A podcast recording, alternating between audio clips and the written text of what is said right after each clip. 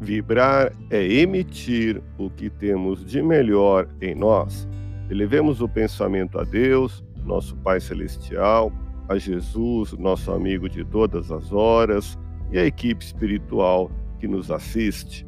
Em tranquila serenidade e confiantes no Divino Amigo, vamos doando o que temos de melhor em nós. Vamos estabelecer esse intercâmbio entre o mundo físico e o mundo espiritual.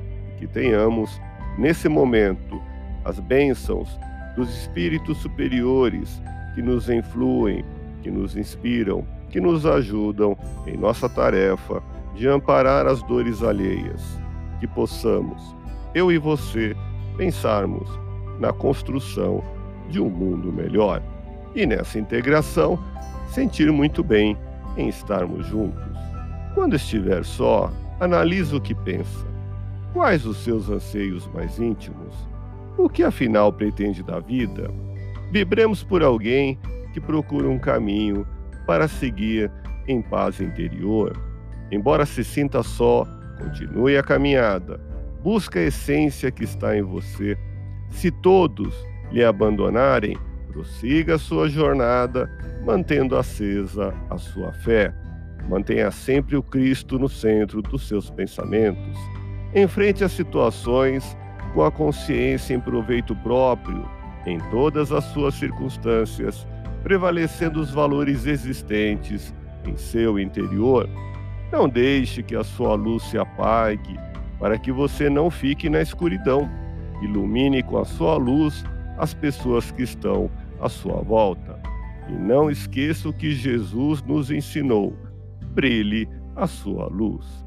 Deus te abençoe e te faça feliz. Que Jesus seja louvado. Abramos o coração em vibrações de amor, paz e reconforto em favor dos nossos irmãos sofredores. Pela paz no mundo, pelos enfermos do corpo e da alma que necessitam de alívio imediato, pelos sofredores que ainda desconhecem as leis de Deus, pelos desesperados e pelos que tentam abreviar a vida pela confraternização religiosa, pela expansão do Evangelho de Jesus, pelos espíritos reencarnados com tarefas definidas, pelos trabalhadores do bem, pelos lares que demandam pacificação e ajustamento. E por nós, confiemos em Jesus, pois o Senhor nos oferece sempre o melhor. Graças a Deus. Ouça podcast Espiritismo. Agradeço sua audiência, fique na paz do Cristo e até o próximo episódio.